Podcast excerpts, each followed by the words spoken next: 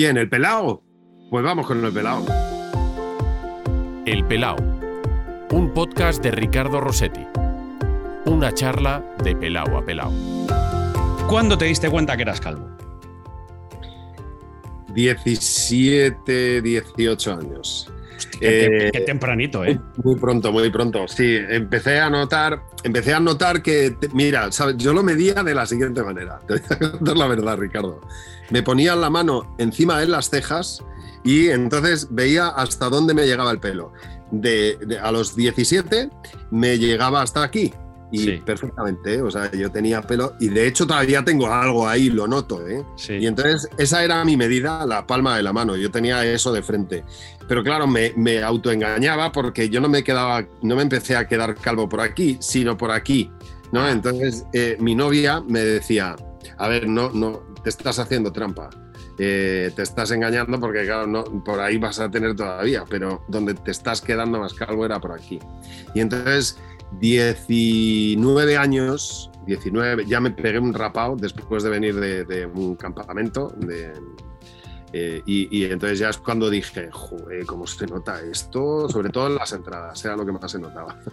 Eh, ¿Por aquí, por la coronilla, no, no te salía o tú fuiste de entradas? Fue, fue después, la coronilla Después. fue más tarde. Sí, la coronilla, bueno, la coronilla, a ver, vamos a ver, esto, esto no es- Sí, sí. aquí, aquí se nota perfectamente, no hay Sí, más. sí. ¿no? Es Ya, una cosa- ya. Ya, ya. No te puedes engañar, no. No. Oye, ¿cada cuándo te rapas tú? Pues todas las semanas, todos los sábados. O sea, tú una vez a la semana. Sí. ¿Y, y- y Todos los pasa- sábados. y- y pasas maquinilla o, o- o cuchilla y aguantas una semana? A ver, yo, te- yo tengo maquinilla de afeitar, de, Sí. la maquinilla de afeitar eh, de, entonces me afeito al 3, Sí. al 5 la perilla y el pelo al 2. Y entonces aguanta más. Eh, pero los sábados eh, me meto en la bañera, tengo un espejo que pego en la pared de ventosa y ahí ya me gestiono, me gestiono todo el tema capilar. Sí, sí. No, no- sé si te pasa, pero es que tenemos fama cu- cuando vayamos. eh, Tardas muchísimo en la ducha, no lo entiendo porque tú. Pues Claro, mira. Claro. Ese es el tema. Claro, me decía mi mujer, es que, tío, te metes en la ducha, digo, vamos a ver. Yo generalmente, fíjate, yo esto lo digo de verdad, ¿eh? no es... No me miro al espejo del lunes a viernes, te lo puedo asegurar, porque la gente se mira al espejo cuando se va a peinar claro. y cuando mm, pues te miras a ver si te... Yo no tengo necesidad, porque yo, bueno, pues me, me repaso un poco la barba algún día de la semana, pero no tengo necesidad de, de mirarme al espejo. Entonces yo, cuando me miro al espejo es el sábado. El sábado es, es, es eh, higiene, ¿no? es higiene, entonces me tengo que cortar el pelo. Y claro, eso se tarda un poco porque a mí no me corta nadie el pelo, tengo que mirar Claro. yo, mirar el espejo, tal, y eso es un poco largo, un Ya. poco largo. Sí, sí, sí, sí, sí. Tenemos ahí, somos los incomprendidos. ¿Tú, tú usas champú o, o gel? Sí, o- sí, sí, sí, sí. Yo oí una vez que el, el cuero cabelludo sigue siendo cuero cabelludo Correcto. y no hay que maltratarlo. Entonces sigo echándome una gotita, pero sí. pero sí, sí, por supuesto que uso champú. A que Sí. tú también. Sí, sí, sí, sí, sí, Claro, sí, ¿no? sí. Que no Yo podemos maltratar. También, también, también reconozco que si estoy en un hotel o así y no pillo, ya es lo que sea, toma gel, vale, perfecto. Pero también te voy a decir una cosa, ¿y tú echas crema solar ahora cuando tienes que salir a la calle? Sí, sí, totalmente. Sí, sí. esto, He hecho esto sí que es un bastante crema solar eh, y además así, claro. Sí, sí, sí. una- Sí, porque lo, lo primero que notas es el cartón. O sea, obviamente es lo primero que notas, ¿no? El- que te da el sol por, por la cabeza. Es lo peor. Eh, oye, de, de cuando tenías pelo, tú tienes fotos, guardas fotos, te reconoces, tus hijos te reconocen. Sí. ¿Quieres ver alguna? Por ejemplo, ah, vale, perfecto.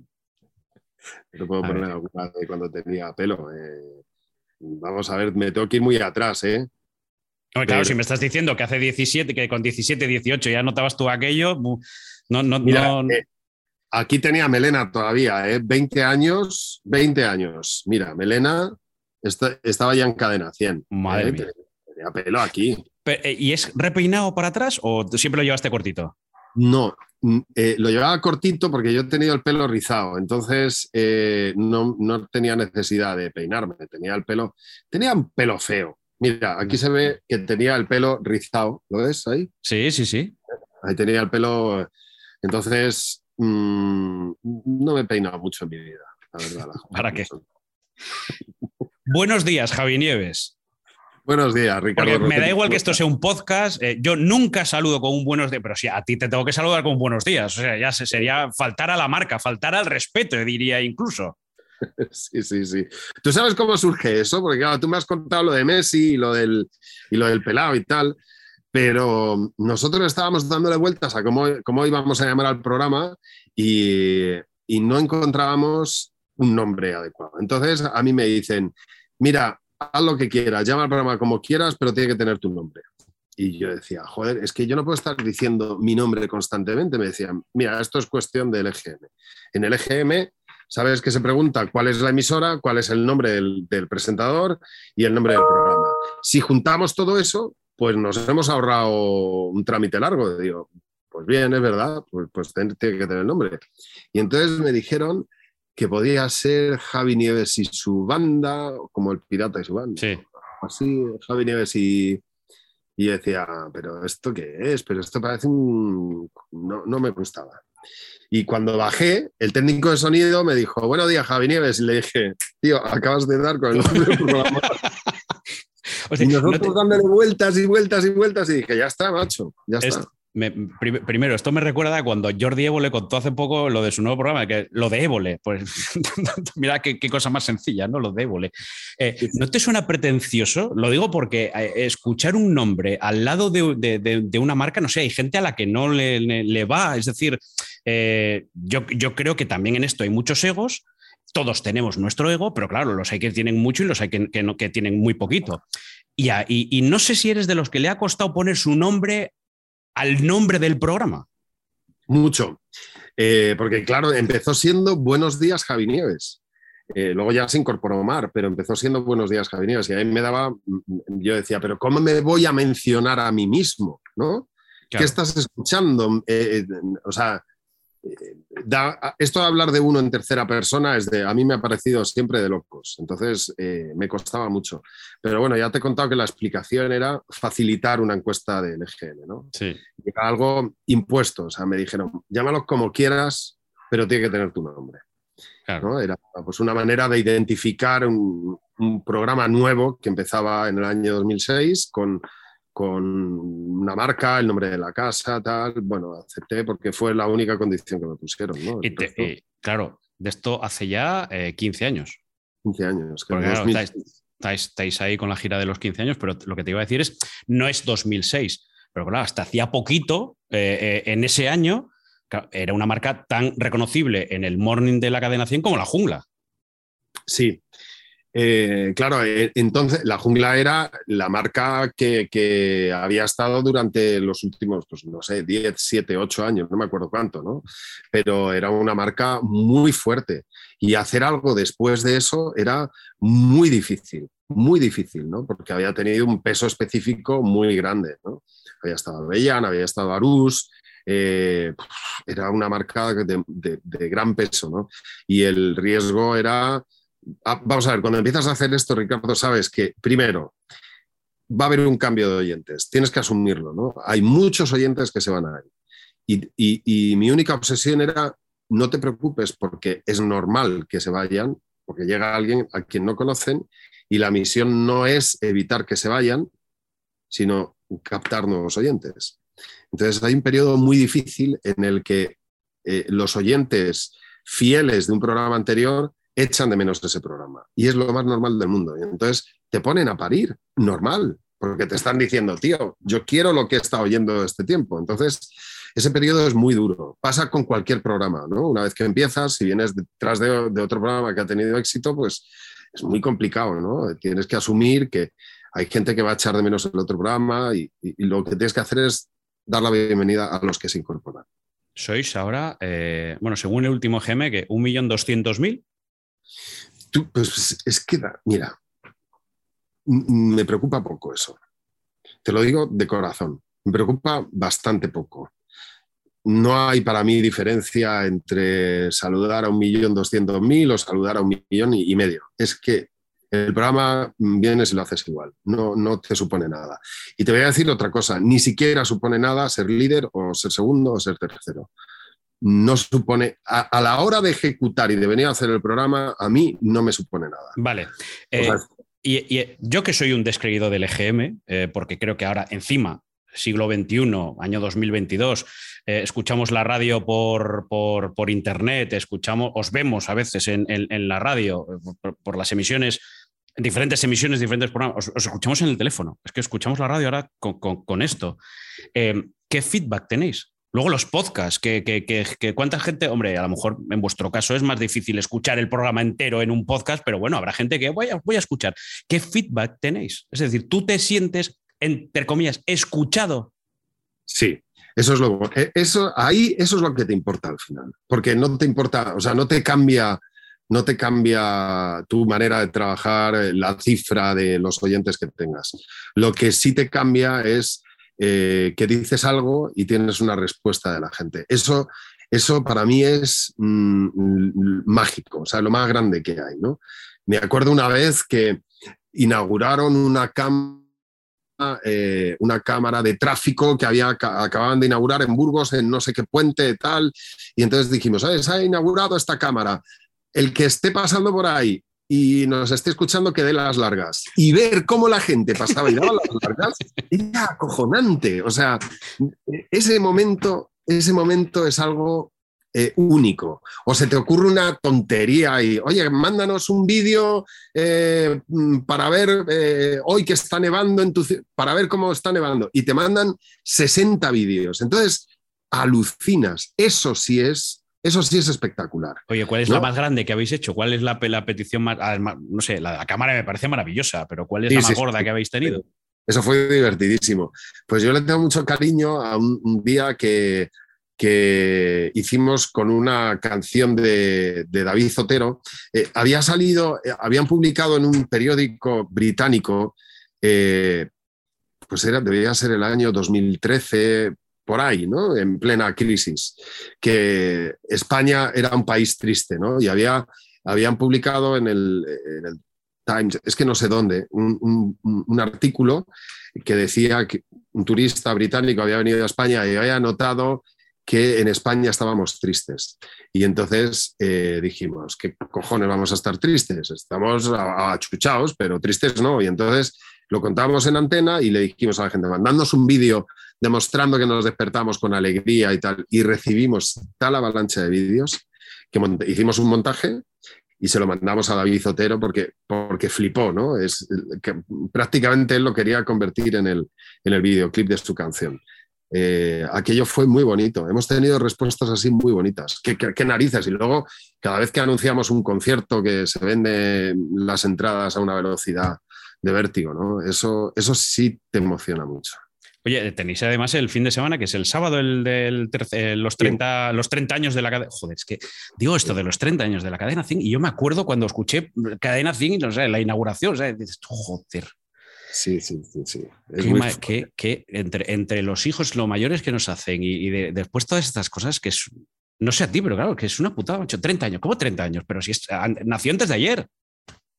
Sí, yo me acuerdo también perfectamente. Me acuerdo del nacimiento de Cadena 100 y de las ganas que tenía yo de entrar a trabajar en Cadena 100. ¿no? Yo no estaba, yo llegué en el año 95, llevaba tres años de historia a la cadena y me acuerdo que para mí era un sueño entrar a trabajar aquí, eh, porque estaban los locutores que a mí más me gustaban ¿no? y, y era un sueño ¿no? empezar.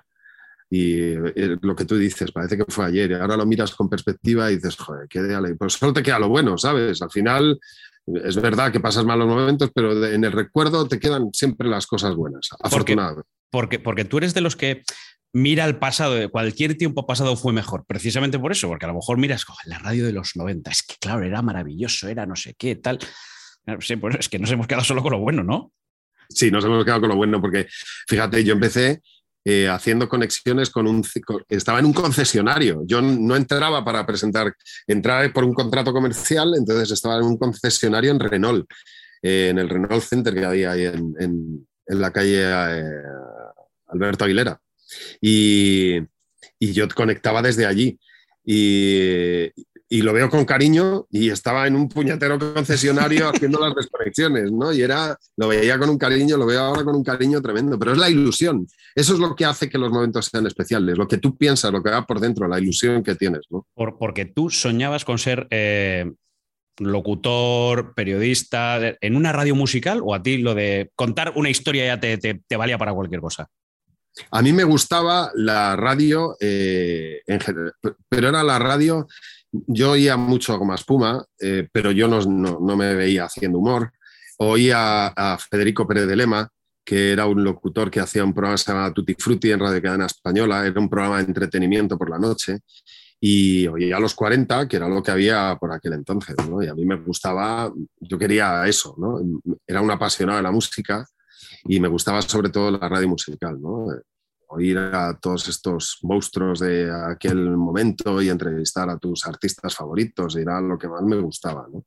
Y lo tenía muy claro, pues te diré, desde, desde esos veranos coñazos que tienes en la adolescencia de los 14 años, que tus padres no te dejan hacer nada, el verano se te hace eterno y tu única compañía es la radio, entonces eh, se convirtió para mí pues, en una especie de obsesión la radio y me flipaba, me flipaba. No pasa, yo creo ahora, no sé nuestros hijos, bueno, los tuyos son un poco mayores ya, pero no sé, los míos son más pequeñitos, pero eh, no sé cómo le vamos a inculcar esto, porque claro, si ellos quieren escuchar música, por ejemplo, en el caso, te ponen el Spotify, es que te piden la radio la carta. Ya no es poner la radio a ver si suena la que suena las en punto, el número uno, lo voy a grabar con el. Que esto tú también lo has hecho. O sea, grabar con la pletina, espero un segundo a ver si el locutor no me jode la canción. Bueno, yo era peor. Te voy a decir, yo eh, ponía los auriculares por el micrófono y entonces hablaba por uno de los auriculares y entonces iba contestando a los locutores. O sea, era patológico, era de enfermedad, de verdad. lo tienes grabado eso. Alguna cinta tengo por ahí. Sí. eso, hay que, eso tienes que poner.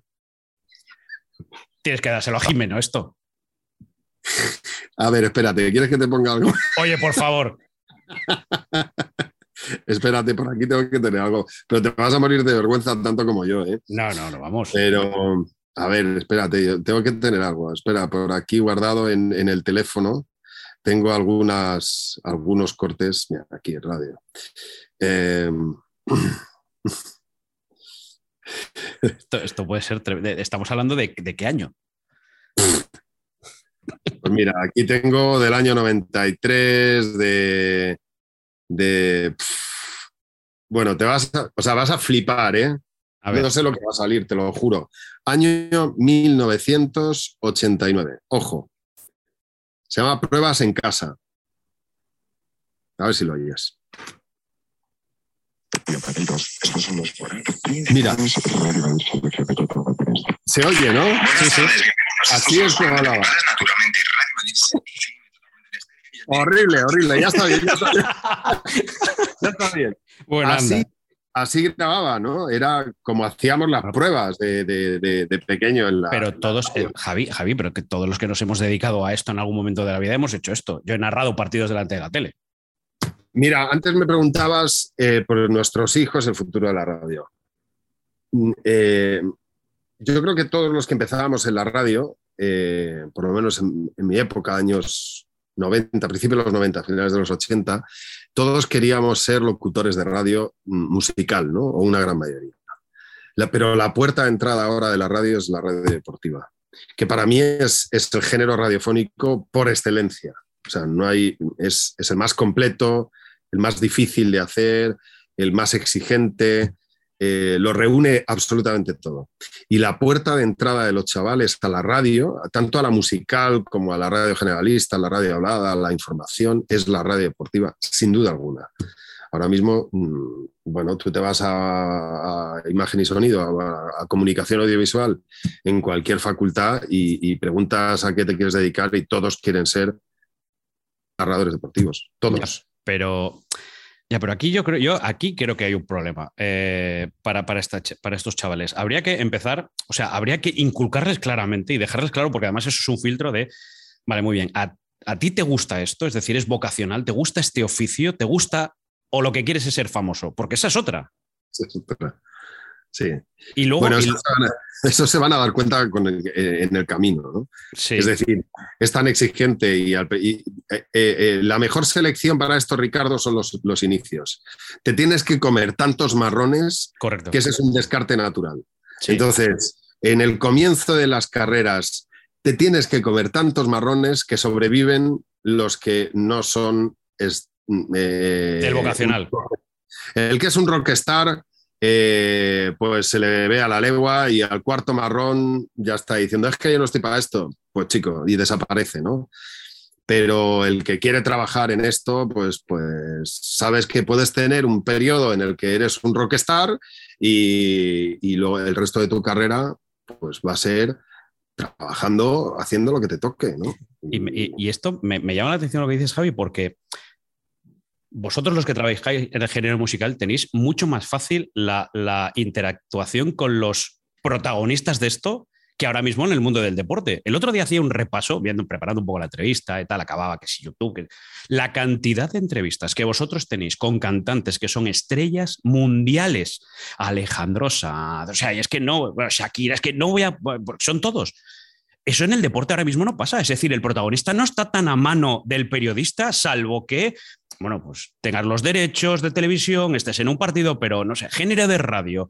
eh, Javi Nieves, en, su Buenos Días, Javi Nieves, eh, Mar. eh, o sea, de- al final, vosotros tenéis mucho más cercano al cantante de turno, siendo una superestrella, que Juanma Castaño en el partidazo por la noche para hablar, bueno, ya no voy a decir con Messi, pero con cualquier gordo. Sí, sí, bueno, eso ha hecho que cambie un poco ¿no? el, el- el modelo de la radio deportiva. ¿no? Yo creo que eso ha condicionado también un poco. ¿no? Como, claro, ¿qué, tienes que contar? Pues tienes que, contar las cosas de otra manera. Nosotros, afortunadamente, ahora menos, ¿eh? porque hubo un periodo en el que venían muchísimos artistas internacionales. Yo creo que la, la pandemia ha sido ya la puntillita ¿eh? de, de no va a haber más entrevistas a artistas internacionales, pues se van a hacer por Zoom, eh, se van a hacer de otra manera. ¿no? Supone un esfuerzo muy grande para el artista hacer un tour por Europa, si es americano, y para promocionar su disco, cuando perfectamente lo puede hacer desde la pantalla de su casa y a través de Twitch o de tal. No sé el tiempo que durará esto, Ricardo, sinceramente, no lo sé, porque mm, me da la sensación de que, de que al final pues es eh, tiempo, eh, tiempo y, y lo que sacas del tiempo que inviertes, ¿no? Y al final, si puedes conseguir lo mismo invirtiendo menos, menos tiempo, pues vas a tirar por ahí. Sí, pero yo, yo voy casi a la accesibilidad, es decir, eh, en, en el deporte los protagonistas hay mm, eh, deportistas, yo creo que sobre todo en el fútbol, que han puesto como una, una barrera o lo- los grandes, un cortafuegos, y esto yo no lo veo, es decir, veo al artista más accesible para vosotros, siendo a veces eh, mucho más conocido mu- que, el, que el futbolista, y no entiendo cómo en el deporte sí que hemos llegado a, esa- a ese- a esos límites. No sé si esto lo notas tú desde, desde la parte musical. Yo creo que, que- que hay una diferencia. Mira, el deporte siempre exige como una autodisciplina, una disciplina, un trabajo. Es eh, el, el- el- el artista tiene una vena mucho más artística, mucho más cercana. Tiene que preocuparse por, por esa faceta de la cercanía mucho más que un, un futbolista, un Nadal, un deportista de élite al que se le van a exigir resultados y que esté al 100% en su trabajo. Y entonces no le importa mm, ser desagradable, no le importa tener una imagen que no sea cercana. Lo que se va a pedir de él es que sea efectivo, de resultado, tenga disciplina, se esfuerce. O sea, hay muchos valores importantes ¿eh? detrás de- del deporte. Y detrás, de, detrás de- del mundo artístico, yo creo que sí implica una cercanía mayor. Y el, el artista sabe que se juega mucho ¿eh? en, esa, en esa parte de cercanía. Y para eso, pues necesita dar la cara, conceder entrevistas, eh, que se vea un poco como es, que lo que está contando es sincero, que lo que canta tiene que ver con, con su vida. Eh, Eso es importante para los artistas. Y Correcto. para- creo que puede ser la diferencia. ¿eh? Tú eres mitomano. Depende con quién. Eh, si me pones aquí ahora mismo a Bono de U2, mm, probablemente tiemble, me cague encima y depende con quién, sí, pero, Vale, ¿y alguno de estos le has entrevistado? ¿Has tenido que ponerte delante de esto y de usted, cacao? Bueno, sí, a Bono le, a Bono le, le, atraqué, o sea, directamente. Le encontré en, una, en unos Grammy en Nueva York, solo en una mesa. Estaban haciéndole un homenaje en, en Nueva York, en un hotel. Le entregaban el premio Person of the Year y, y estaba sentado con Bill Clinton, The Edge, tal, en una mesa y los artistas salían y cantaban sus canciones. Y en un momento dado, pues él se queda solo en la mesa. Y yo digo, no puede ser, esto no puede, voy a atracarle, vamos. O sea, me, me, senté en la mesa a su lado, se me vinieron cuatro gorilas encima y dijo el tío, no, no, tranquilos, tranquilos. Pero, que, lo, conozco, que, lo, que lo conozco, es, es, Javi Nieves de, de la cadena 100. Pude saludarle, estrecharle la manita que tiene y, y, y, hablar con él cinco minutos. ¿no? Grabar nada, no, no, no, grabaste nada. No, no grabé nada porque cuando fui a echarme mano, siempre llevo una grabadora, ¿eh? Sí. Cuando fui a echarme mano de la grabadora, se echaron encima cuatro gorilas y me dijeron, fíjate, se hizo en Nueva York porque estábamos en, en pleno 11S, imagínate, había una Bueno. psicosis tremenda, ¿no? Pero, a ver, no soy mitómano, pero hay artistas que me pondrían muy nervioso y Bruce Springsteen, eh, Bono, no sé, te puedo decir, Mick Jagger, no sé, hay artistas que dices, joder, es que esto es historia, ¿no? O sea, historia. ¿Tiras mucho para lo, lo, lo anglosajón, es decir, o, o, algún artista nacional que, que, también esté en ese papel? Bueno, los, lo que pasa es que los artistas nacionales ahí, te digo, no, no, no, es, por, no es por presumir, ¿no? Pero, o sea, he visto nacer a muchos, ¿no? Es, es, que esa era la siguiente que te iba a decir. Claro, te, no te voy a decir que seas el padre de muchos, pero claro, ahora David Bisbal, no, no. sí, claro, no, no, yo ya era mayor cuando, tú, cuando te vi, pero no sé, de, de, de, de, tu quinta, un poquito mayores. Les he visto empezar a muchos, ¿no? Hay otros, pues no sé, Manolo García, por ejemplo, te, fíjate, Manolo te puedo decir que es amigo mío, ¿no? O sea, Manolo es una persona a la que yo podría llamar perfectamente y, y quedar a cenar con él un día, ¿no? Y lo hemos hecho, o sea, y para mí Manolo García, en mi adolescencia era, ¿qué te voy a decir? A mí me dicen en ese momento, oye, vas a quedar a cenar con Manolo García de colegueo y no me lo creía, ¿no? Y al resto, bueno, pues es que Estopa les, les vi nacer, a Dani Martín le he visto nacer, a Alejandro Sanz casi, eh, os digo nacer, empezar sí, en el mundo. Sí, sí, sí. Eh, el otro día hablaba con Sergio Dalma y nos acordábamos los dos de, de, de la primera vez que hablamos y, y, han pasado muchos, ¿sabes? Que son, es que llevo 33 años en la radio, Ricardo. 33. Es que, 33 años. Joder, si te lo dicen ahí cuando estabas... cuando García decía 30 años de santa profesión. santa profesión. De, canta, de, contar y, de contar y cantar verdades. Eso es, eso. Eh, es que tú cuando entraste en Cadena 100 te, te podías cruzar con, con, García por los, por los estudios. Sí, de, sí de, hecho, de, hecho, yo entré, cuando yo entré todavía estaba en Carna. Estaba en Carna, Antonio sí. y, y, y, García. Y sí, sí, García estuvo... Estaba mi, estaba mi tío Gaspar todavía, no, no se había ido de, de la COPE. Estaba tu tío Gaspar, sí, sí, sí. Sí, sí, sí, sí, no. Que, que, que, un, un gran tiempo? Tipo. García tenía un equipazo, ¿eh? O sea, tenía un equipazo, un equipazo de gente fantástica y, y se debe a, yo creo que ninguna persona en la radio mm, llega lejos si no es porque tiene detrás un equipo solvente y de gente mejor que uno mismo. Bueno, eh, bueno vosotros sois el ejemplo, ¿no? La, la, yo no sé, pero noto que vosotros sois amigos. Mara sí. Mate, eh, Fernando Martín, eh, Jimeno, o sea, yo creo que sois colegas. Fíjate, yo a Fernando, claro, a, a, Jimeno, a Jimeno le conocí en el, en el máster de COPE, eh, que fui un día a dar clase y teníamos que ir los comunicadores a dar clase y entonces vi a un tío descerebrado y muy echado para adelante y muy apasionado y le dije, en cuanto tuve ocasión, empezó conmigo, ¿no? Y la ocasión fue que yo empecé a hacer el, el, el, morning, el primer morning que hice yo. A mí me echan de, de, de cadena 100. Hay un momento en el que me echan, ¿no? Eh, estaba haciendo la tarde y me dicen, mira, se ha acabado tu, tu etapa aquí, ¿qué quieres hacer? La madrugada. Y le dije, yo no quiero hacer la madrugada, yo, eso no me apetece nada, yo quiero hacer un programa por la mañana.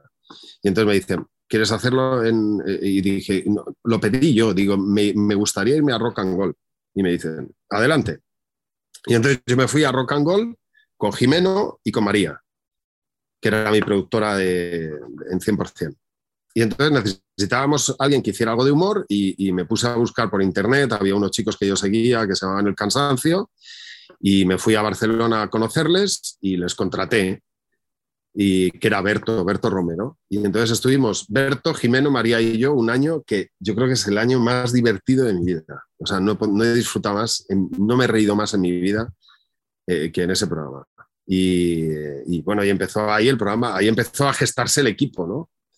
Pero sí, somos, somos amigos, nos hemos visto crecer, nos respetamos mucho, nos queremos mucho y son todos muy buenos. Eh, Jimeno te ha perdonado que dices eh, la dirección en antena para una barbacoa. No. no, no me la ¿No? ha perdonado. No te la perdono todavía. Se tuvo que mudar. Es que, No es que, es que oye, tío, ¿cómo se te ocurre? Tampoco di la dirección, dije más o menos por dónde estaba, pero, pero sí, sí, eh, se tuvo que mudar. ¿Y, Fe- y Fernando te ha perdonado lo del número de teléfono en un libro? Eso sí, eso sí, Fernando sí, Sí. me lo ha perdonado porque eso no fue tan grave. O sea, le puse el teléfono. Hombre, te voy a decir una cosa, si el otro se ha tenido que cambiar de casa, este se cambia del teléfono, nada, te hace una portabilidad Ah, no, que no, que- que es- este es bloquear y ya está, pero era una chica que tenía una apariencia bastante normal, ¿no? No le di el teléfono a una loca, ¿no? que tú supieras.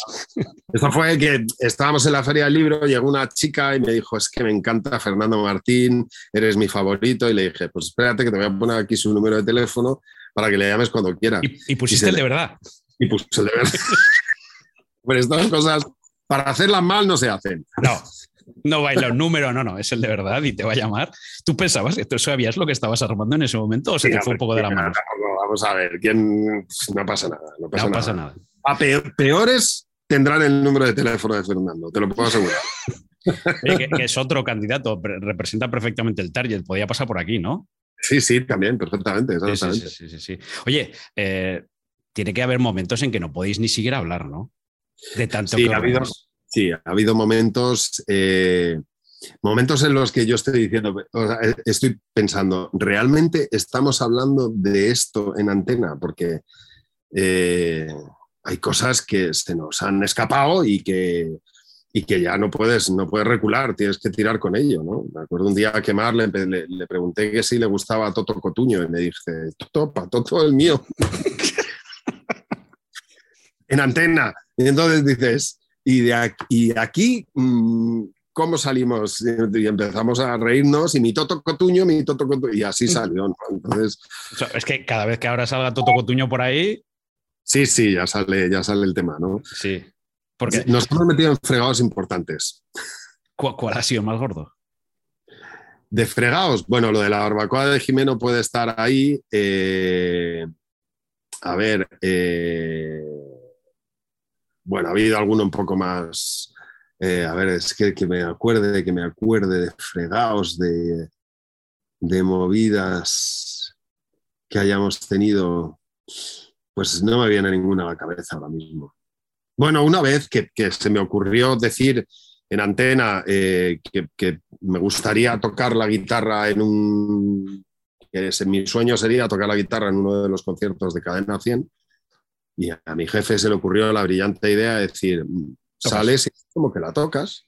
Y decía, no, pero tío, se te ha ido la pinza. No, no, no.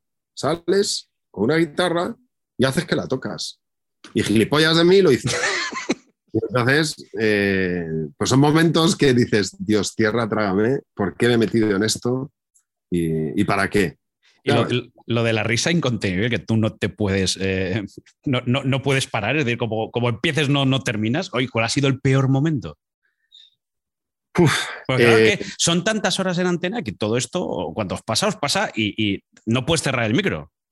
No, no puedes cerrar el micro. Me, me acuerdo una vez que, que- o sea, para mí lo peor, el- la, la línea roja es reírte de un oyente. Nunca puedes hacer eso, ¿no? O sea, Ujú. es, para mí es una línea roja que yo me he marcado. Tú nunca te te puedes reír del, pero de un oyente no te puedes reír nunca. Y en una ocasión llamó un, un oyente que se llamaba, no, pero tenía un nombre como muy contundente, ¿no? Tal. Y era un chico con una voz muy de pito. Hola, ¿qué tal? ¿Cómo estás? Y entonces a mí me dio la risa y no podía hablar con él. No podía hablar con él. O sea, eh, eh, era, mm, me estaba riendo de él en su cara por su risa. ¿no? Y aquello, claro, te produce todavía más risa y, y, bueno, o a una chica que la confundí con un chico, porque tenía una voz eh, y yo llamándola de tú, o sea, como si fuera un chico todo el rato, y al final me dice, perdona, pero es que soy Manoli, me, mm, te has equivocado. Bueno, es que tenía una voz que parecía Manolo el del bombo. Luego, no, no, no, sé si esta la recuerda, esta me la han contado, ¿eh? eh felicitaste a una embarazada en la feria del libro. Sí. Eso me ha pasado varias veces. ¿Varias veces? Varias veces en mi vida personal, ¿eh? Ah. Pero el libro fue a una chica que, la felicité por, su embarazo y no estaba embarazada. Entonces ya, sí. No, pero te lo digo por varias veces porque una vez lo puedes estar, vale, vale, perfecto. Y a la siguiente ya no lo dices, pero no, tú eres muy echado para esto, por lo que sí, Sí, muy para pero me ha pasado varias veces, dos, tres veces me ha pasado en mi vida. Entonces he optado por no hablar del tema, del tema embarazo ya, a no ser que sea obvio. Y aún así me callo. Directamente. Oye, ¿a qué hora te has levantado hoy?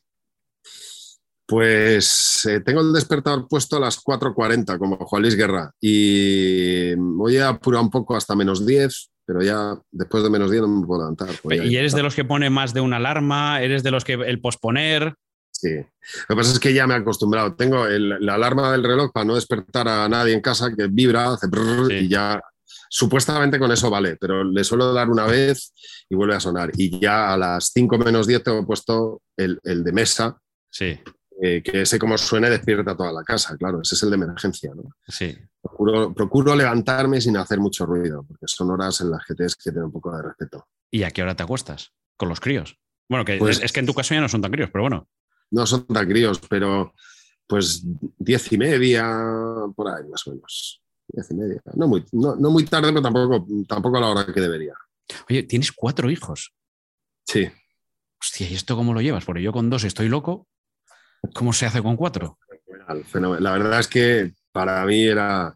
Eh, esa sí es mi verdadera vocación. ¿no? Eh, lo teníamos muy claro, mi mujer y yo, éramos de novios toda la vida teníamos muy claro que. No teníamos muy claro el número de hijos, pero sí sabíamos que teníamos, que queríamos tener una familia. Y eh, pues iba surgiendo. Tuvimos al primero, que tiene ya 21 años, y, y decidimos tener otro hijo lo más pegado posible para que no hubiera diferencia de edad y, llegó Isabel y después fuimos a por Elena, nos costó un poco más, pero también llegó y bueno, iba una cosa, no teníamos un número determinado, pero sabíamos eh, que queríamos tener otro más, ¿no? Incluso nos planteamos eh, tener un quinto adoptado y, y al final pues nos, nos surgió, pero, pero sí, no me importaría que hubiera sido mayor la familia. ¿Y hay alguno que le, se va a poner delante de esto o no? No, no, no. no. Nada. Espero que no. No. Eh, ¿Esperas que no? ¿No, te, gustaría? No.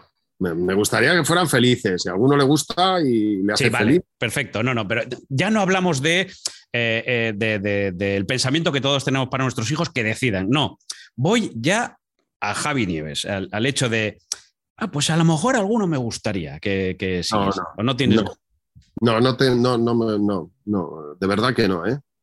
No, es curioso porque mi hijo mayor está haciendo arquitectura y es, muy. Eh, eh, hubo un tiempo que dijo que quería hacer periodismo y entonces se fue a hacer eh, las prácticas a la agencia F y dije, cojonudo, este se va a aburrir como una ostra y no volver, porque claro, agencias de la agencia, prácticas de la agencia F te van a dejar pues poner un pie de foto, no más.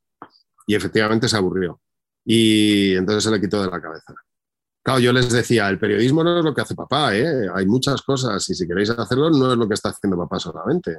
hay que hacer muchas cosas y, mi hijo ha tirado por arquitectura y mi otra hija pequeña también quiere hacer arquitectura. O sea que parece que ahí hay una rama mm, arquitectónica en mi casa.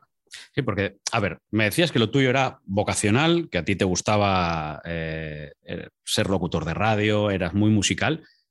Eh, ¿A estas alturas has acabado ya ciencias políticas? No, no. bueno, yo hice periodismo y, te, terminé, claro, terminé periodismo y, lo de ciencias políticas ha venido ha venido a raíz de, en el año 2000, del 11 al 13, yo estuve haciendo el programa de, COPE, era el programa de la mañana de COPE. Primero con Buruaga, luego con Expósito y hacía la parte del entretenimiento. Y, me di cuenta de, de, las muchas carencias que tenía. Entonces dije, bueno, me voy a poner a estudiar. ¿no? Tengo carencias, tengo lagunas en algunas cosas, me, esto no puede ser.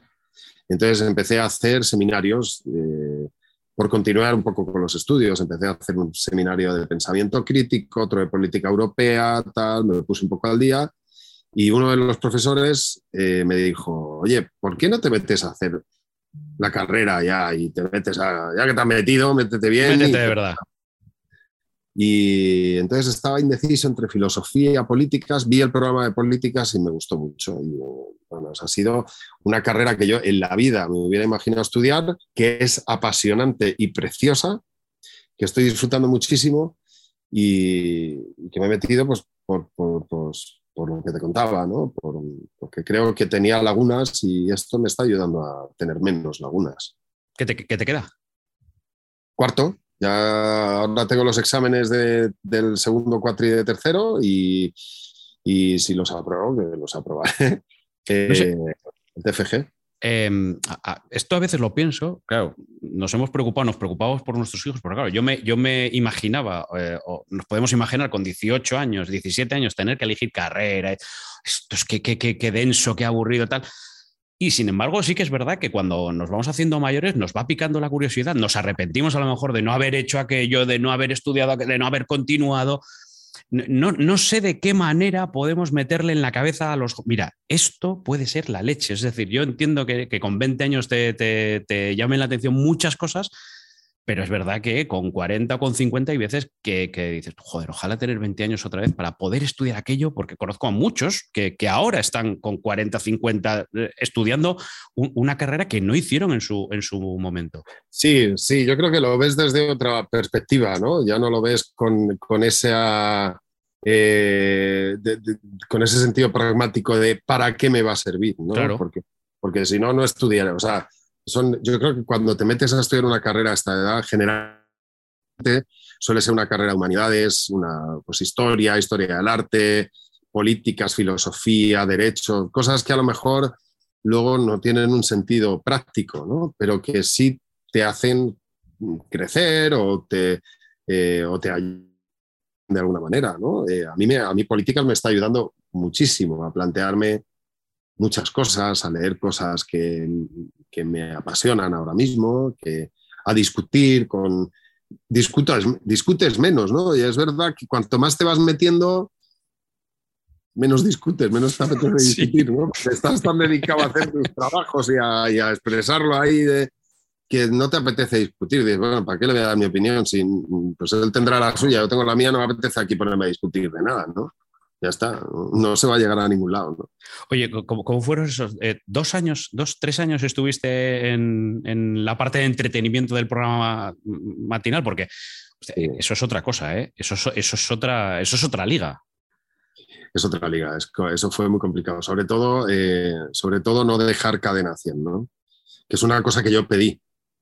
Bueno, yo pedí porque hay que decir que el presidente de, COPE cuando me lo pidió me dijo, me puso las cosas como eran, ¿no? Y me dijo, ahora ya, ahora ya se puede contar, entonces, ¿no? Pero me dijo, a ver, el objetivo es que venga Herrera.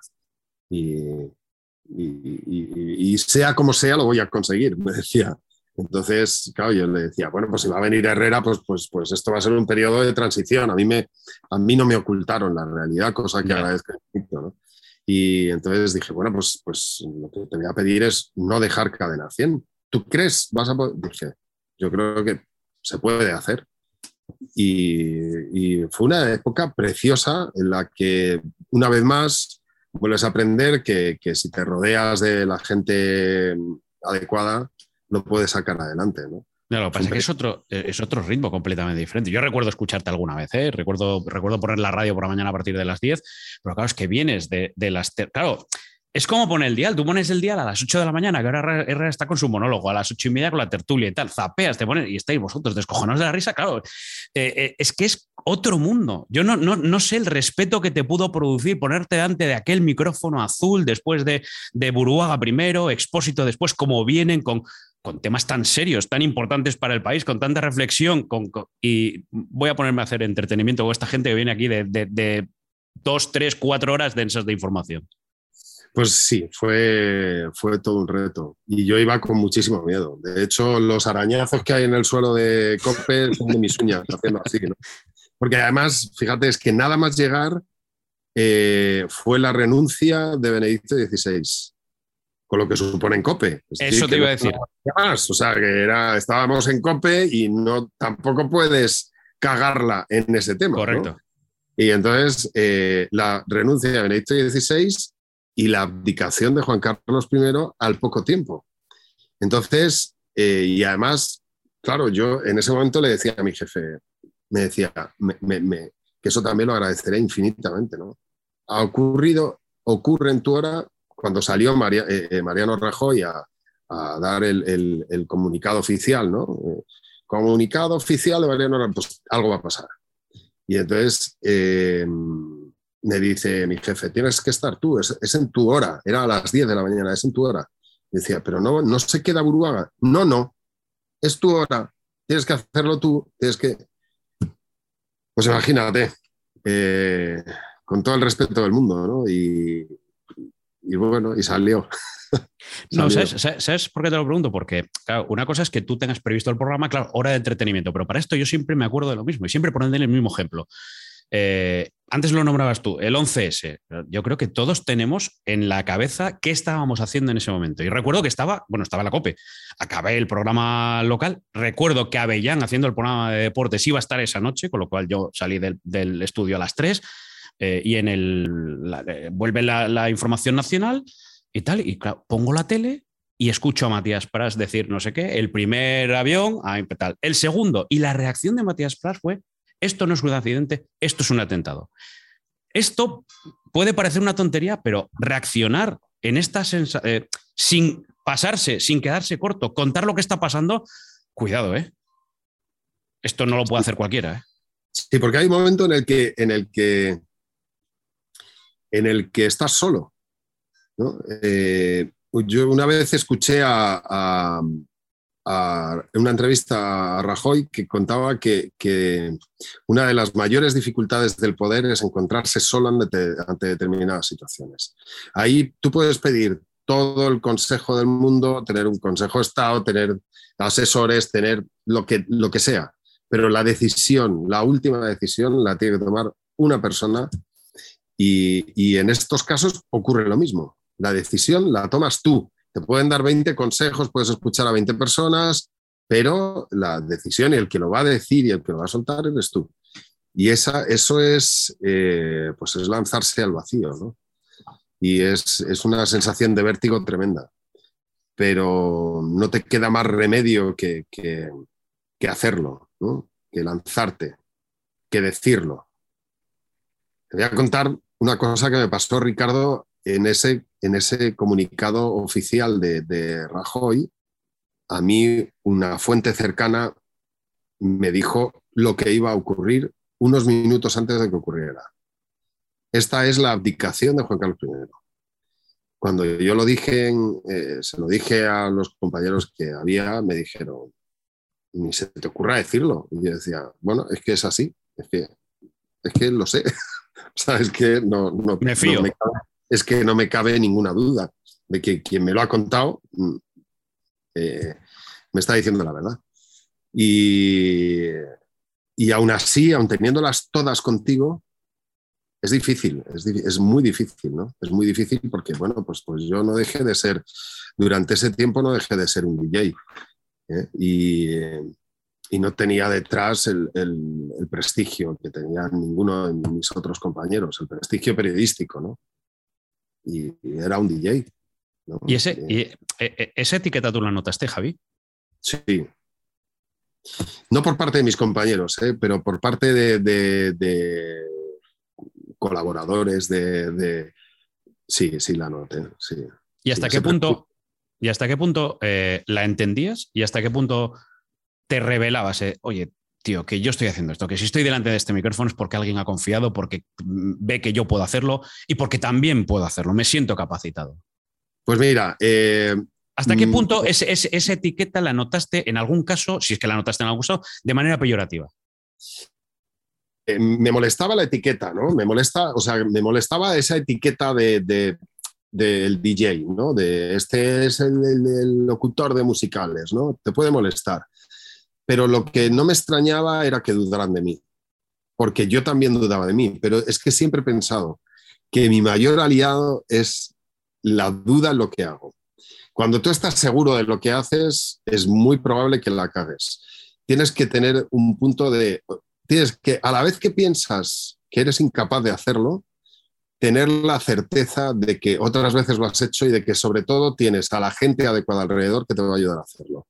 Lo que estoy diciendo de verdad no es ninguna mm, falsa humildad, ni es que es así. O sea, yo siempre me he visto incapaz de hacer eh, eh, buenos días, Javi Nieves, cuando empecé, la mañana cuando me lo propusieron, y, y muchos retos, o de salir el, el- el- el sábado al, al Wanda. ¿Tú sabes lo que es salir al Wanda? Que ves a 50.000 tíos. Yo No, sé, sé- estoy sé lo que, sé lo que salía al Wanda, pero yo no paso de la banda. O sea, Claro, no, no me pongo pero- delante de 50.000.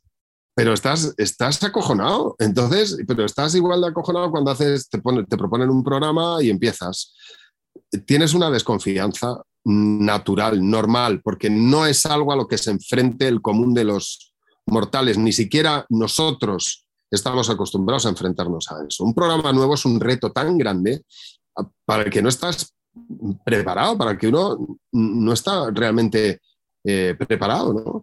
Y, y solamente puedes hacerlo y enfrentarte a ello si tienes desconfianza en ti mismo, como para decir, soy incapaz y me tengo que fiar de otros, y a un equipo de gente que te va a ayudar y que sabes que, que aunque el programa lleve tu nombre, como está ocurriendo aquí, van a darlo todo para que, la- para que salga bien. Y cuando estás así arropado, pues te lanzas a la piscina. Pero te lanzas porque claro, te empujan los demás, ¿no? Y vas, y vas, en, vas en brazos, ¿no? De alguna manera.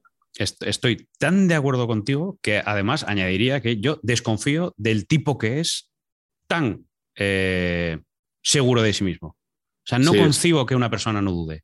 Mm. O sea, porque creo que, creo que lo hacemos todos los días. Bueno, tenemos ahí, nosotros tenemos un ejemplo ahora buenísimo que a, mucha gente le, pone nervioso. A mí es que me parece un ejemplo de valores extraordinario que es Nadal. Nadal es un tío que cuando va a jugar un partido está cagado de miedo y está acojonado y le ves preparándose antes, ¿no? Y entrenando antes y como, sí, tío, que no tiene, y no tiene nada que demostrar, ¿no? Aquí ya, pero el tío, pues, se prepara a conciencia, va con miedo, va con respeto, va con...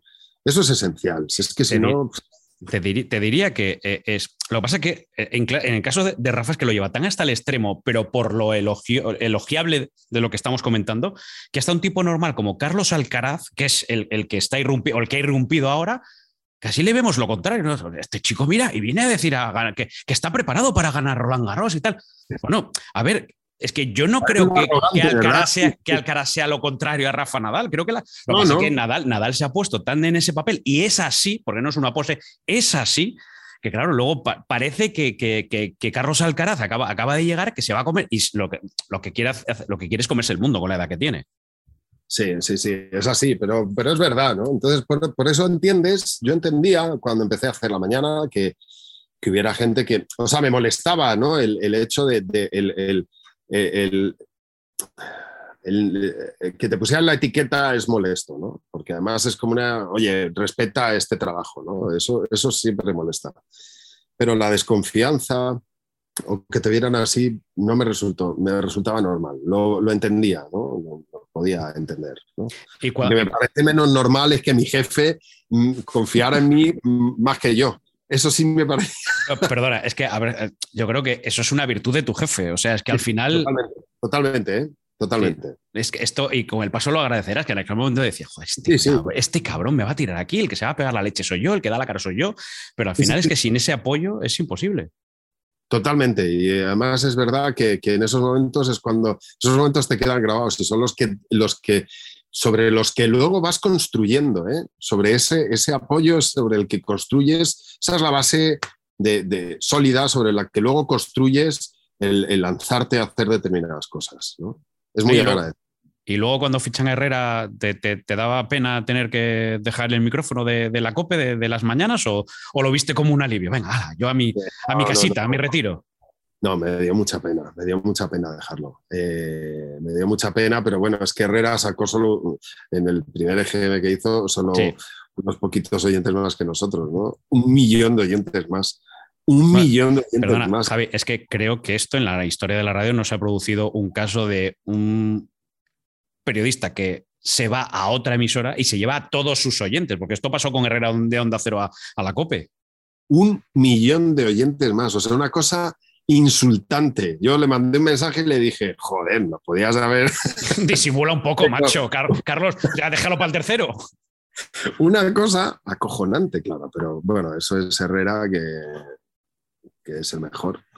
¿no? Eh, es el mejor, es el mejor. No, ha habido, no ha habido otro como él y consiguiendo lo que ha conseguido él, ¿no? Y, lo que queda por conseguir, ¿eh? Ojo. Bueno, es que, bueno, claro, en, el momento en el que está la, todo el grupo COPE, pero en el momento además en que está, eh, está Herrera, ¿tú crees que va a pasar hoy por hoy? Sí, firmemente. De hecho, creo que ya le ha pasado, ya lo ha pasado. Ahora queda que lo certifique el EGM. Ah, bueno, pero esto se lo escucho mucho a Juanma también, el tema de los podcasts, la pelea con el EGM. No, estoy, seguro. ¿eh? Yo no, bueno, el EGM ni, ni, confío ni dejo de confiar. no, no, lo digo, lo, digo porque acabamos hace unos minutos. Es decir, la, manera de medir. Ahora, los podcasts son descargas. Los oyentes, y tú puedes decir en el EGM que escuchas no sé quién y puede contabilizar o no, te llaman al fijo, ¿no? Pero que el, podcast es el podcast. Lo digo porque él muchas veces le, escucho por la noche decir que los datos son mejores que los del larguero, pero el EGM le da el liderato al larguero. Yo a Herrera le sigo, le, sigo desde hace muchísimo tiempo, más de lo que él cree, ¿no? Y, de lo que a mí, mira, no soy, antes hablábamos de mitómanos, yo, es un compañero al que yo me pongo nervioso cuando hablo con Herrera. a mí me, impone muchísimo. Es un, es un, tipo que me impone, me pone nervioso porque, porque le respeto muchísimo. Herrera es un tipo que ha estado durante muchos años guardando, trabajando, trabajando, trabajando, papá, papá, y haciendo y haciendo y haciendo. Y cuando llega a COPE es cuando dice, y ahora, y entonces es cuando hace, aquí está. Y, lo saca, y se la saca. te voy a decir un, detalle ¿eh? para que te des cuenta cómo es. Eh, Herrera tenía con nosotros antes de empezar el programa, una cita para venir a hablarnos de lo que iba a ser Herrera Cope y tal. Yo estaba haciendo la mañana, pero ya él estaba viniendo por aquí y tal, y entonces tenía con nosotros, pues imagínate, miércoles a las diez y media te vienes y nos cuentas qué vas a hacer. Fenomenal. Bueno, pues luego me enteré que él llegó un poquito tarde, 10.33, imagínate, y venía con una cara de, preocupación, o sea, de, y estuvimos hablando con él y tal. No me dijo nada, ¿eh? llegó puntual a su cita, tal, tal, tal. Después me enteré, y no por él, que esos tres minutos que llegó tarde era porque estaba hablando con eh, el rey Juan Carlos para eh, meterle en el, en el programa de debut, que entró para saludar ni eso hizo que faltara la cita que tenía con él. O sea, es de una, es de una caballerosidad, de, un, de una profesionalidad que es Nadal. O sea, para mí es el Nadal de la radio. Estamos hablando de palabras, de palabras mayores, ¿eh? De lo, que ha conseguido y, es verdad, de, lo que le queda. Oye, ¿a ti te gustaría volver a, COPE, que tuvieses en la radio generalista eh, otro momento? Bueno, sí, ¿por qué no? Sí, lo que pasa es que no sé si... ¿Y en qué te ves? ¿En qué me veo? Me veo, me, veo pasándomelo bien. Si no, no me, no O sea, en entretenimiento, es decir, más o menos lo que, lo que pudiste hacer en aquel, el formato, adaptarle y tal, pero. La radio, la radio siempre es entretenimiento. Aunque hagas información, ya. O, haces o haces la información entretenida o no, o, no, te oye ni el tacto. Sí, pero, pero es verdad que a veces tienes la base de la información, a veces tienes la base del deporte y otras veces es lo que tú vayas generando. Sí, pero, la, pero o sea, es muy bonito leerte un, leerte un libro que te llama la atención y poder tener al día siguiente al tipo que ha escrito el libro, ¿no?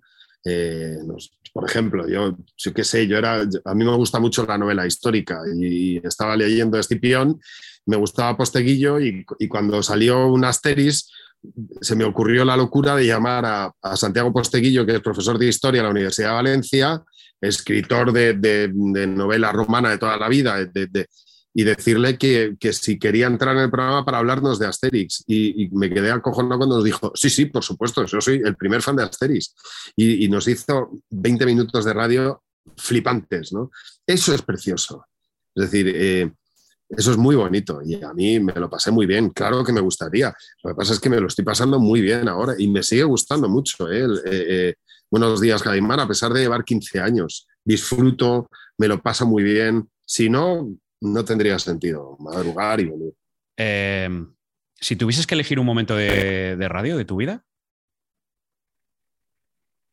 ese minuto o esos 20 minutos que me dices hablando de Asteris, este, eh, esta llamada, este, este momento de radio. Pues es que, a ver, no, no, no sé. Bueno, te dejo que lo pienses, de todas formas. Eh, ¿Sabes lo que pasa? Mira, me estaba dando cuenta ahora que te estaba viendo ahora con el fondo, hostia, lo que ha cambiado la radio. Sí, eso la, la, imagen de la radio. La radio al final sigue siendo lo mismo, es decir, te pones delante de un micrófono eh, y, te pones a hacer radio, pero el envoltorio. Sí. Yo, yo conocía los estudios, bueno, los mismos estudios de, donde sigue la COPE, pero claro, es un envoltorio completamente diferente. Es que te estoy viendo y parece que estás en un plato de 13. Sí, sí, mira, no, no, es que es una barbaridad, eh, mira, mira, o sea, es una cosa eh, tremenda. Bueno, ya tengo mi momento de radio, que me, te me preguntabas antes. Vale. Y tiene que ver también con, la pasión por la música y demás. Em, fue en una visita de, Roger Hodgson, el cantante de Supertramp. Yo era muy fan de Supertramp, ¿no? Y era, para mí está a la altura de, Bruce Springsteen, U2, Supertramp me flipaba. Y eh, vino Roy Hodgson, estuve hablando con él, eh, haciendo la entrevista y le pregunté, me preguntó, me vio con un libro de Supertramp y me dijo, mm, ¿cuál es tu canción favorita? Y le dije, pues a mí me encanta eh, Give a Little Bit. Y me dijo, pues te la voy a cantar.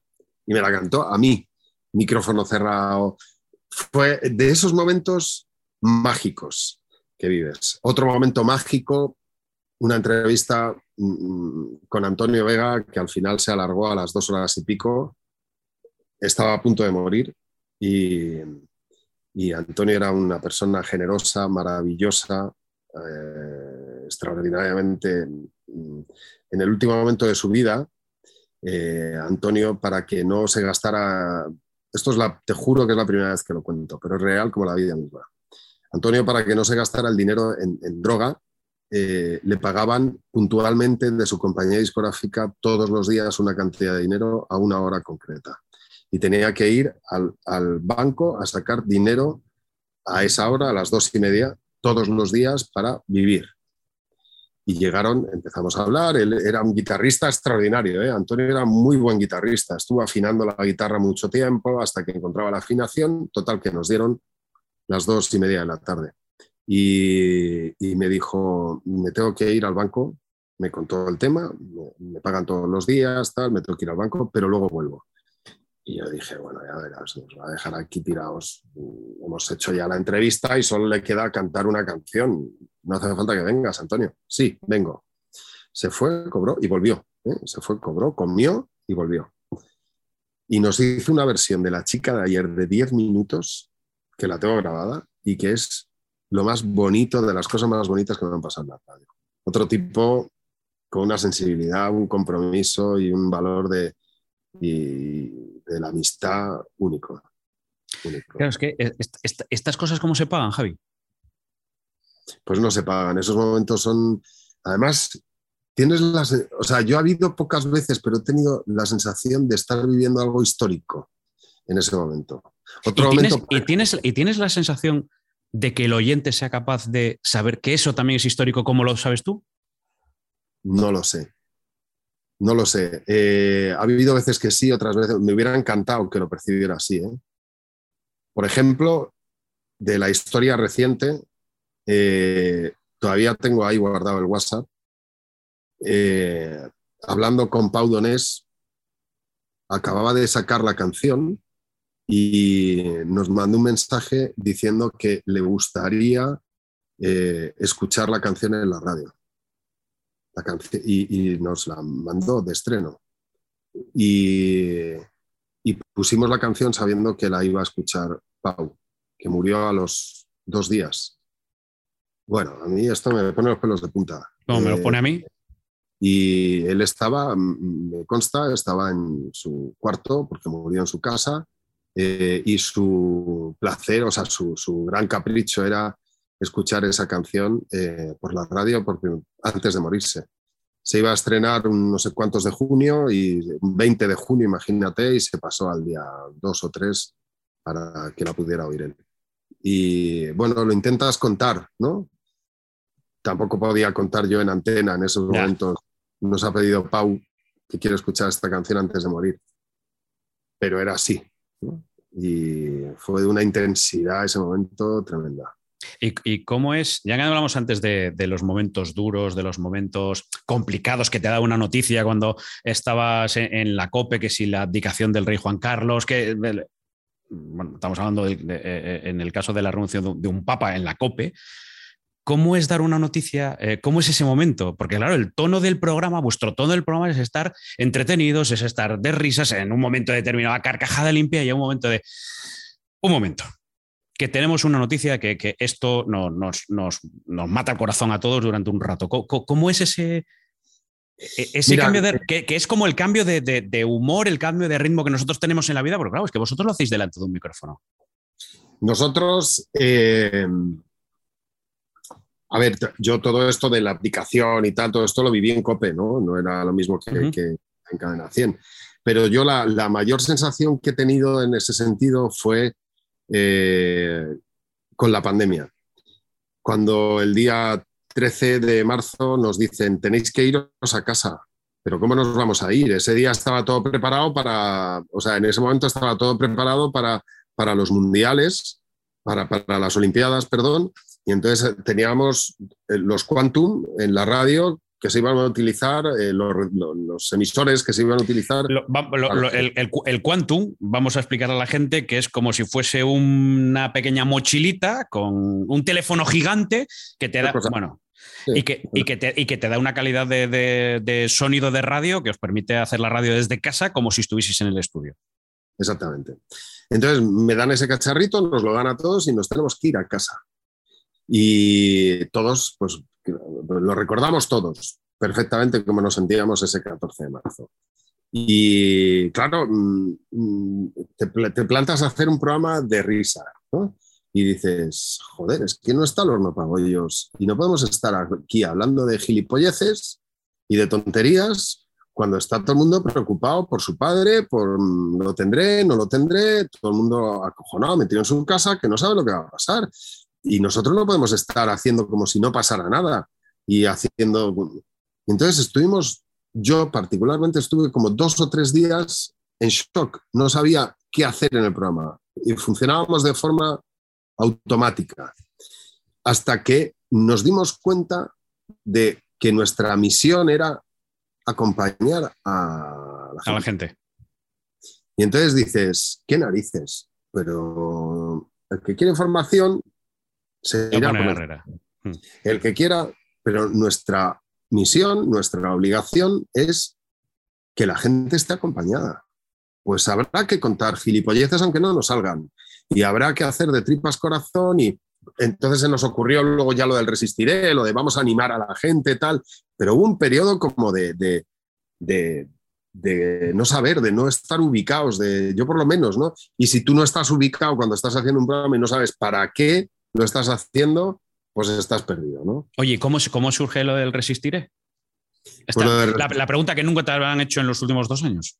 Bueno, eh, Resistiré surge por, por eh, Jordi Cruz, que, toma esa canción como canción bandera y pues, pues como son las cosas en equipo, ¿no? Y otro compañero dice, oye, vamos a hacer una que esto sea coral.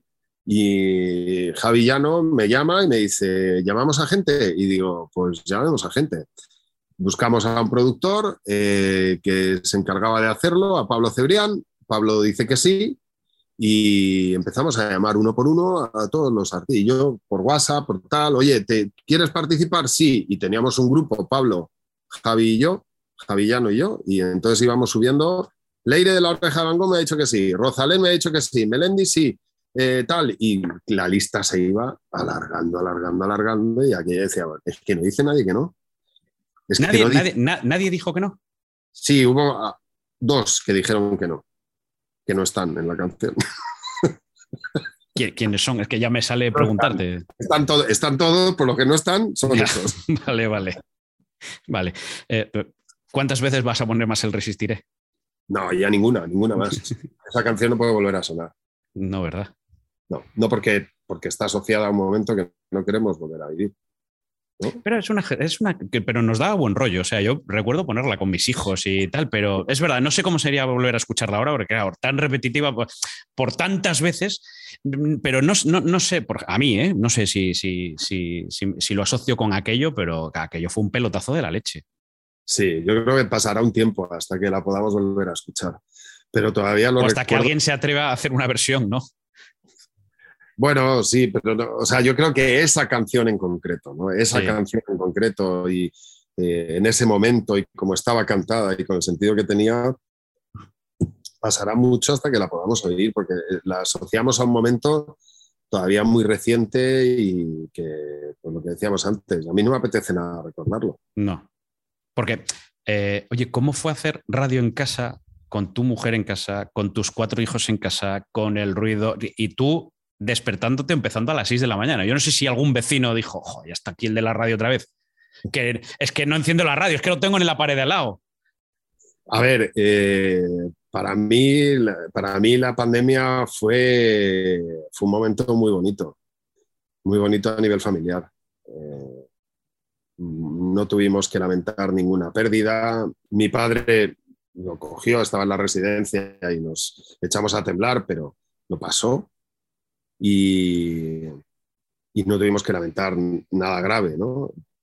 Estábamos en casa, estaba encantado, yo no tenía que estar diciéndole a mis hijos volver a tal hora, nos buscamos una rutina fenomenal, afortunadamente tengo una casa que, nos permitía salir a la calle, o sea, teníamos ahí un pequeño jardín, pero podíamos salir a hacer deporte y, y la pista de tenis de, de, la comunidad, que somos cuatro vecinos, entonces nos turnábamos, podíamos salir. Bueno, que lo viví muy bien y para mí era maravilloso y poder hacer radio en casa era maravilloso, maravilloso. Insisto, ningún vecino de tío que no, ha encendido la radio.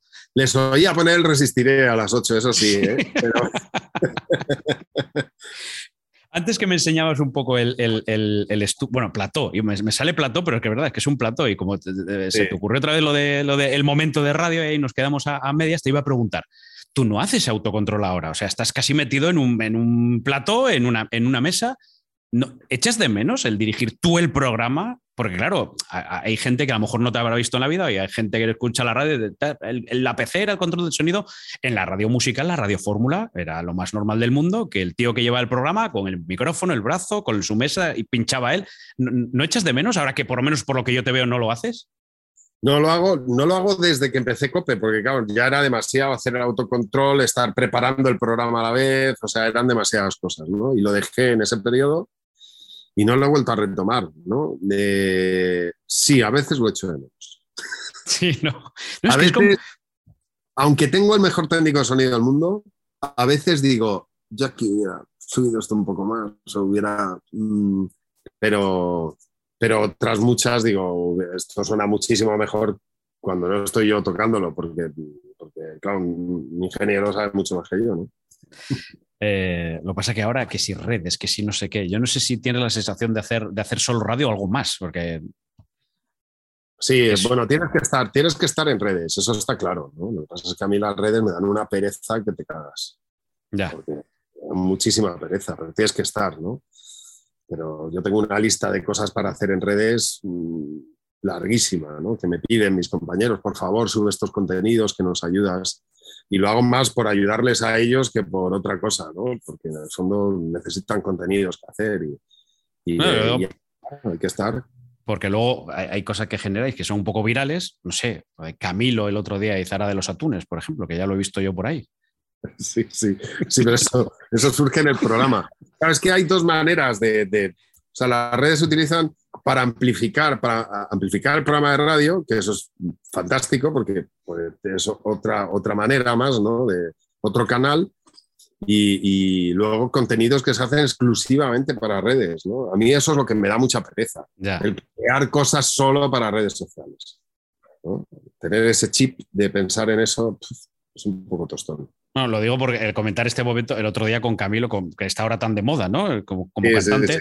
me- a mí me, que- me queda un poco lejos, ¿eh? Yo, yo soy como más clásico para esto, pero claro, que si había entrado por España por Zara de los Atunes y tú decías que no, que era por el Sáhara y tuviste ahí con Mar una... ¿Sabes lo que pasa? Que es que como es tan dulcecito hablando, tiene ese acento colombiano ahí de, de- Entonces me dijo, estábamos hablando de la ola de calor y me dijo, "Mm, yo donde más calor he pasado es en Sahara. Y además lo dijo así, en Sahara. Y entonces yo dije, me está hablando del Sahara, normal, donde más calor ha pasado.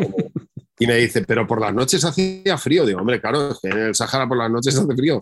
Y entonces, y ya empieza Mar a hablar del levante, cuando, y cuando sopla levante y tal, y le digo, delante de los bigotes de Camilo, le digo a Mar, digo, Mar, que está hablando del Sahara, no está hablando de levante. Y me dice, y entonces ya es cuando Camilo dice, Sahara de los atunes, y digo, anda.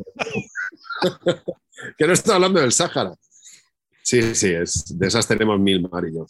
Bueno, ¿cuánt- ¿cuántas veces discutes con ella? Bastantes, bastantes. Porque, Oye, porque, somos muy- oye, para llevar 15 años, bueno, no te voy a decir que, que estés más tiempo con Mar que con, que con tu mujer, pero por tiempo, no. por tiempo cuidado, ¿eh? No, no, no, no, no. No, De- no me pasa eso nunca. No, en la, en la mayor parte del día la paso con mi mujer, afortunadamente. Eso está bien, eso está bien. Eh, ¿Cuánta gente te ha dicho cuando te cruzaba por la calle, ya te he puesto cara? Que la voz, o cuánta gente ya te reconoce, no sé si ahora menos con las redes sociales, pero cuánta gente te ha reconocido por la voz, porque tienes una voz preciosa para la radio, perdóname que te lo diga, ¿eh?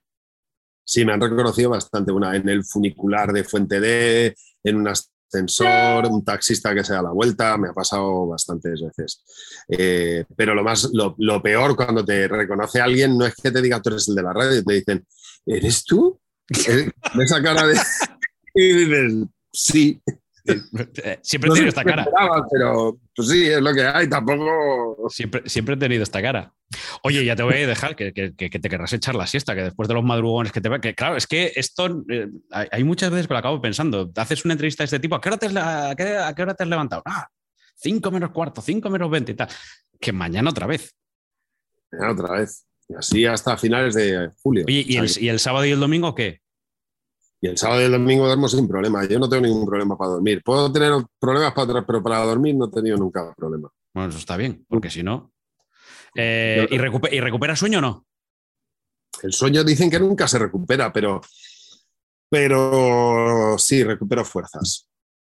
Recupero fuerza los fines de semana. O sea, mm, me levanto a estudiar muchas veces porque es el mejor momento de- de- para aprovecharlo, pero, pero sí, sí, duermo, duermo mucho los fines de semana.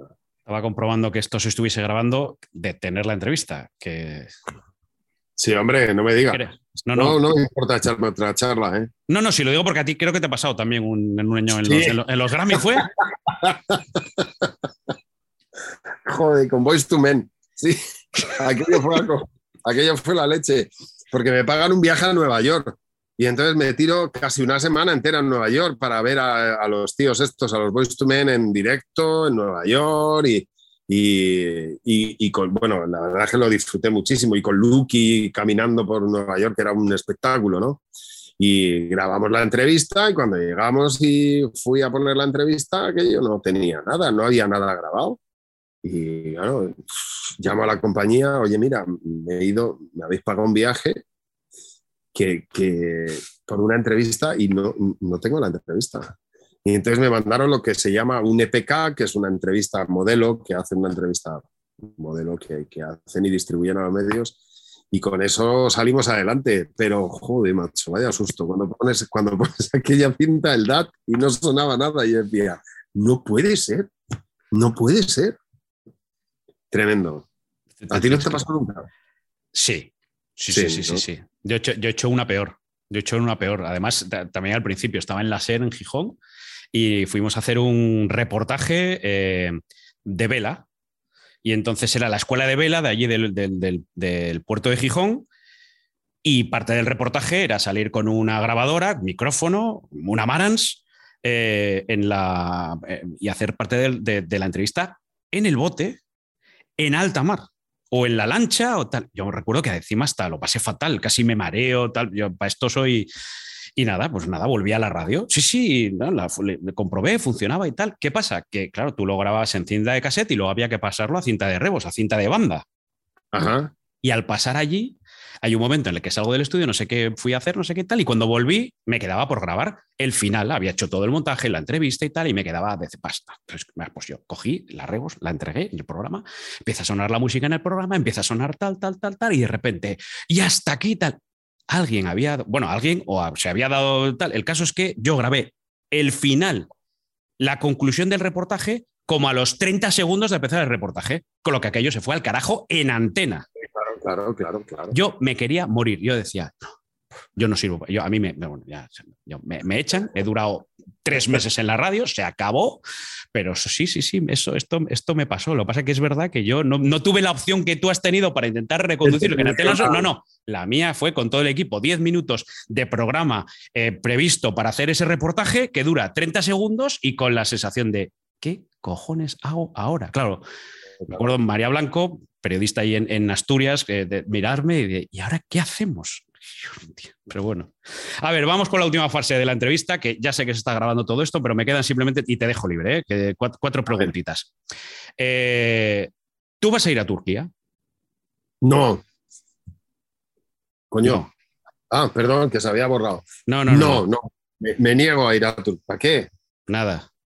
Con lo no, hombre, no. Yo entiendo que haya gente que lo haga, ¿eh? de verdad. Y me parece que si tienes un complejo, pues, pues lo hace, perfecto, para eso está pero yo ya no.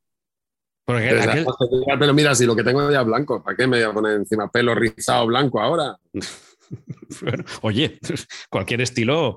Eh, por, aquel tratamiento que hiciste en la época de rock and roll, esto ya no ha pasado mejor de vida. Vaya mierda, me eché en la cabeza. Eso fue horrible. Ese tío. Pero ¿cómo sabes eso? eso bueno. Eso es la leche, tío. Era, nos mandaba un tío que hacía un mejunje extraño, era como petróleo, que, le echaba las crines de los caballos y decía, esto es buenísimo. Y, llevaba su nombre, un, frasco blanco de plástico blanco, y, llevaba su nombre.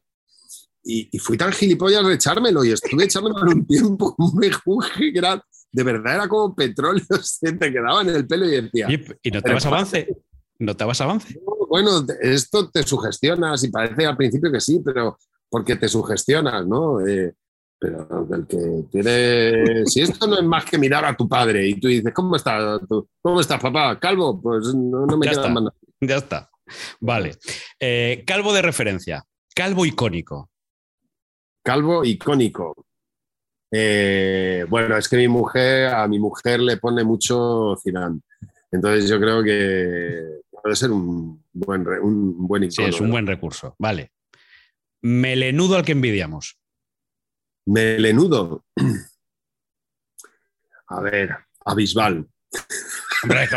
bueno, claro, encima tú rizoso. Mira. Con la, que no veas. Con la, patadita cuando. Y, cómo parecía. A ver, ¿quién está en esa línea delgada roja, que, además es siempre muy fina de, oye, tío, rápate, ya, pásate la maquinilla, ya, no, no, no disimules más. Un Anasagasti de la vida. Sí, eh, es que no sé si se ha puesto pelo, pero Nadal está ahí, ahí, antes hablábamos de él, ¿no? Sí. Rápate, rápate ya, asúmelo. no pasa nada.